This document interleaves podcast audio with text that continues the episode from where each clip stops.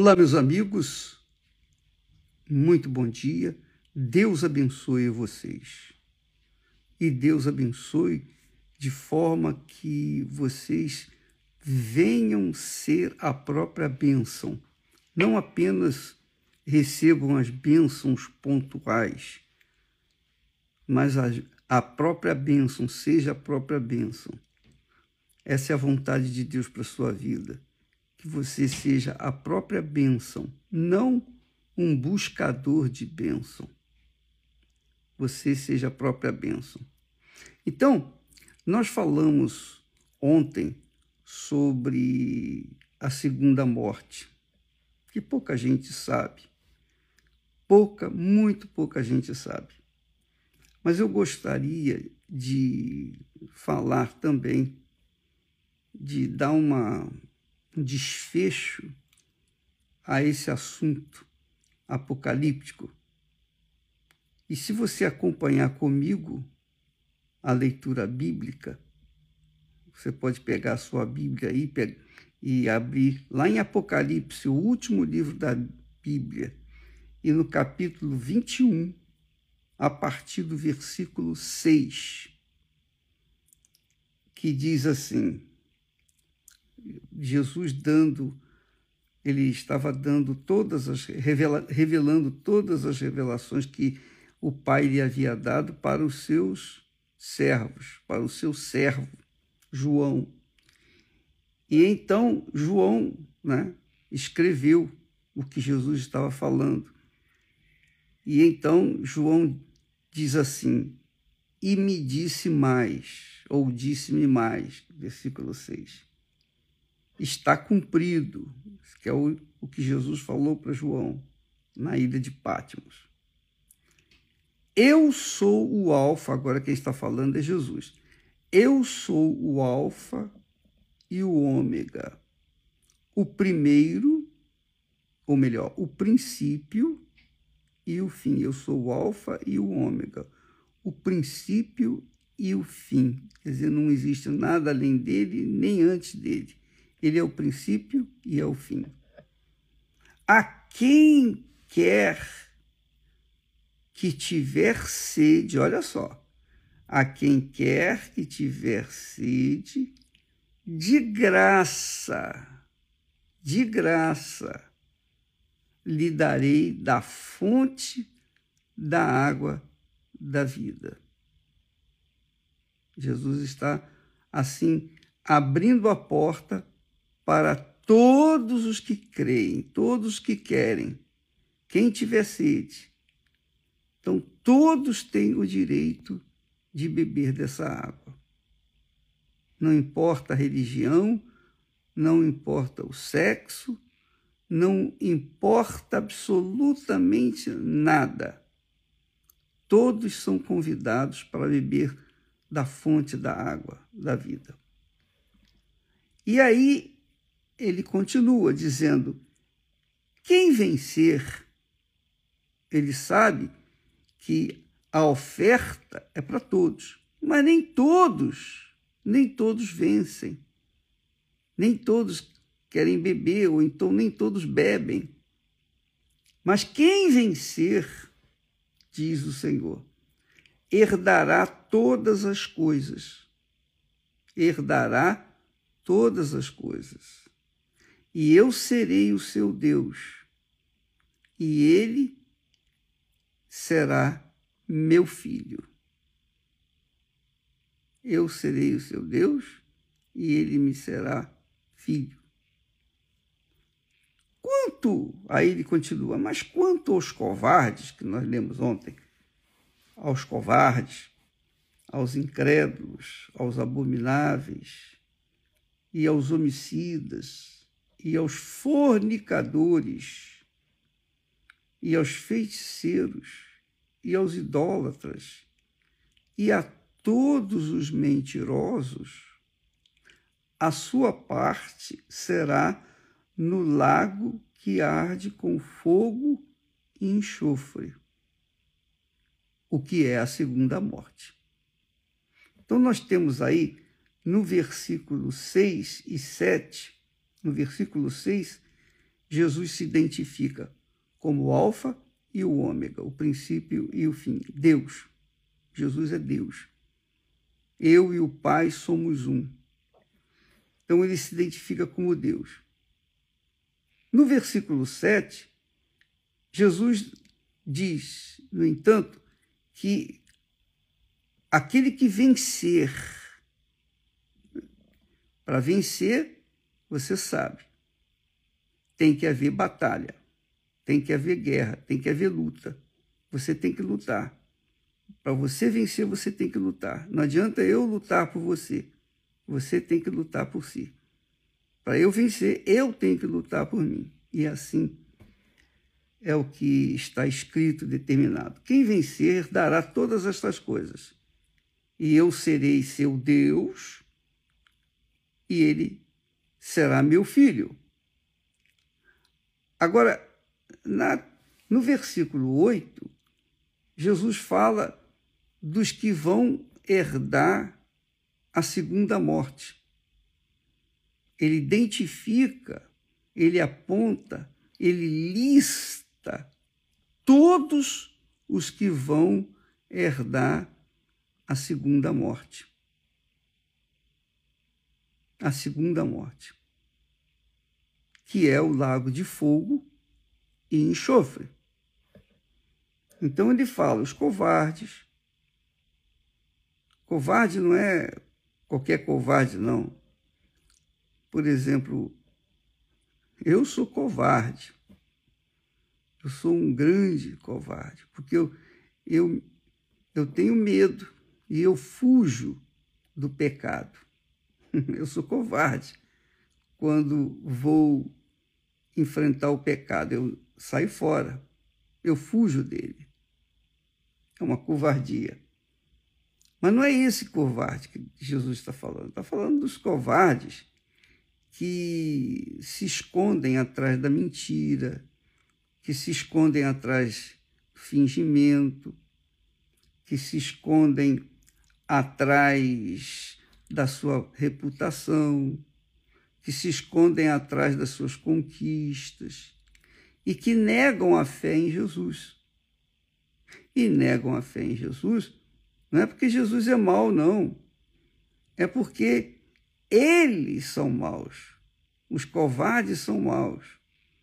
Eles não querem de maneira nenhuma arriscar sua reputação por alguém que não vê, que não toca, que não sente, que é o Senhor Jesus. Então, eles são os covardes.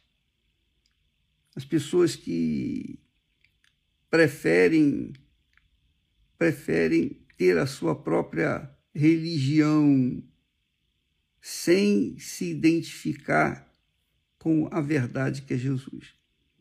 Preferem ficar na sua e não querem perder as oportunidades por causa da sua fé no Senhor Jesus, por causa da sua fé no Senhor Jesus.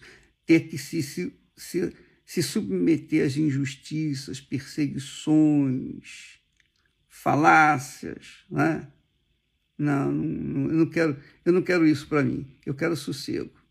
Eu não quero sofrer os danos de perseguição, de ódio, de fofocas, de maledicências por causa de ninguém, nem muito menos por Jesus. Esses são os covardes. E Jesus diz com clareza: aquele que me confessar diante do, dos homens, eu também o confessarei diante do meu Pai e dos anjos. Mas aquele que me negar diante dos homens, eu também negarei diante dos anjos e de meu Pai. Então, quem nega Jesus, a sua fé quem nega assumir a sua fé no Senhor Jesus, esse é covarde. E fala dos incrédulos, que você sabe o que é, significa incrédulo. Abomináveis, as pessoas execráveis. As execráveis, as pessoas abomináveis. Aos homicidas, que são os assassinos, fornicadores, que são os que cometem ato sexual fora do casamento. Aliás, no casamento é ato conjugal, não é ato sexual. é ato conjugal. Mas no, fora do casamento é ato sexual. Então, quem comete ato sexual é fornicador. E os fornicadores estão listados aqui também. Os feiticeiros. Ah, feiticeiro também todo mundo já conhece, já sabe o que é feiticeiro. Idólatra. Qualquer um que coloque qualquer coisa ou pessoa em primeiro lugar na sua vida. Ainda que seja o seu próprio coração. Há muitas pessoas que idolatram a si mesmos. E as pessoas vaidosas são assim elas se idolatram, elas se amam, elas se é, adoram, se adoram. E adorar é só a Deus, mas as pessoas idólatras, ou melhor, as pessoas idólatras, as pessoas que são vaidosas normalmente, elas são idólatras. E a todos os mentirosos, isso aí, isso aí, não preciso nem discorrer. Está tá na cara. Seja a pessoa crente ou descrente, seja ela fiel a Deus, à igreja, seja fiel a quem quer que seja, seja pastor, bispo, obreira, obreiro, membro de igreja, não importa. Se é mentirosa, está na lista dos que vão herdar a segunda morte, dos que vão ser lançados no lago que arde com fogo e enxofre. Agora, lá na frente, aí ele continua eh, dizendo, falando, o apóstolo João, que Jesus estava falando para ele, e ele disse: Veio a mim um dos sete anjos que tinham as sete taças cheias das últimas sete pragas, e falou comigo, dizendo: Vem, mostrar-te-ei a esposa, a mulher do cordeiro, a noiva, que é a igreja. Aí levou o, o apóstolo João, em espírito, a um grande e alto monte e mostrou-lhe a grande cidade, a Santa Jerusalém, que de Deus descia do céu. Aí descreve o que será a beleza, ou que é a beleza, a grandeza da Nova Jerusalém. Mas, depois dessa descrição toda, lá no final, já no versículo 24, ele diz assim: E as nações dos salvos, os que venceram, andarão à sua luz, quer dizer, na luz do próprio Deus o próprio Deus vai iluminar a cidade. E os reis trarão para ela a sua glória e honra. E as suas portas não se fecharão de dia, porque ali não haverá noite. Está falando de Jerusalém, a noiva. Está falando da igreja do Senhor Jesus. E não entrará nela coisa alguma que contamine. Versículo 27, aqui é o último versículo de Apocalipse 21. Ele diz assim: E não entrará nela coisa alguma que contamine, e cometa abominação e mentira. Não entrará nela coisa alguma que contamine e que cometa abominação e mentira. Mas só os que estão inscritos no livro da vida do Cordeiro. Então, nós temos aqui, nesse capítulo 21, resumindo, nós temos a identificação de Jesus como o princípio e o fim, o Alfa e o Ômega nós temos a noiva, a esposa do cordeiro, a nova Jerusalém. Nós temos aí uma lista daqueles que vão ser jogados no lago de fogo e enxofre, que será a segunda morte. E ali vão estar todos os que cometeram é, impiedades, que foram abomináveis, mentirosos, feiticeiros. É, tem uma lista enorme. E verifique, amiga e amigo, se você está incluído dentro dessa lista e corra atrás. Arrependa-se dos seus pecados, volte-se para Jesus e vive uma vida limpa, é, ímpar, uma vida íntegra, para que você não venha perder a chance de morar por toda a eternidade na santa cidade de Jerusalém, a nova Jerusalém, onde a luz não será a luz do sol nem da lua, mas a própria face do Altíssimo vai iluminar essa cidade. Então, nós vemos assim que neste capítulo há uma diferença entre aqueles que servem a Deus ou que servirão a Deus e aqueles que não servirão a Deus. Haverá uma diferença enorme entre os justos, justificados pelo sangue do Senhor Jesus, pela fé no sangue do Senhor Jesus, e aqueles que são ímpios, os perversos, os maus, que estão dentre o versículo 21, aliás, o versículo 8 do capítulo ainda 21 de Apocalipse. Então, verifique aí a sua vida, pese aí nessa balança.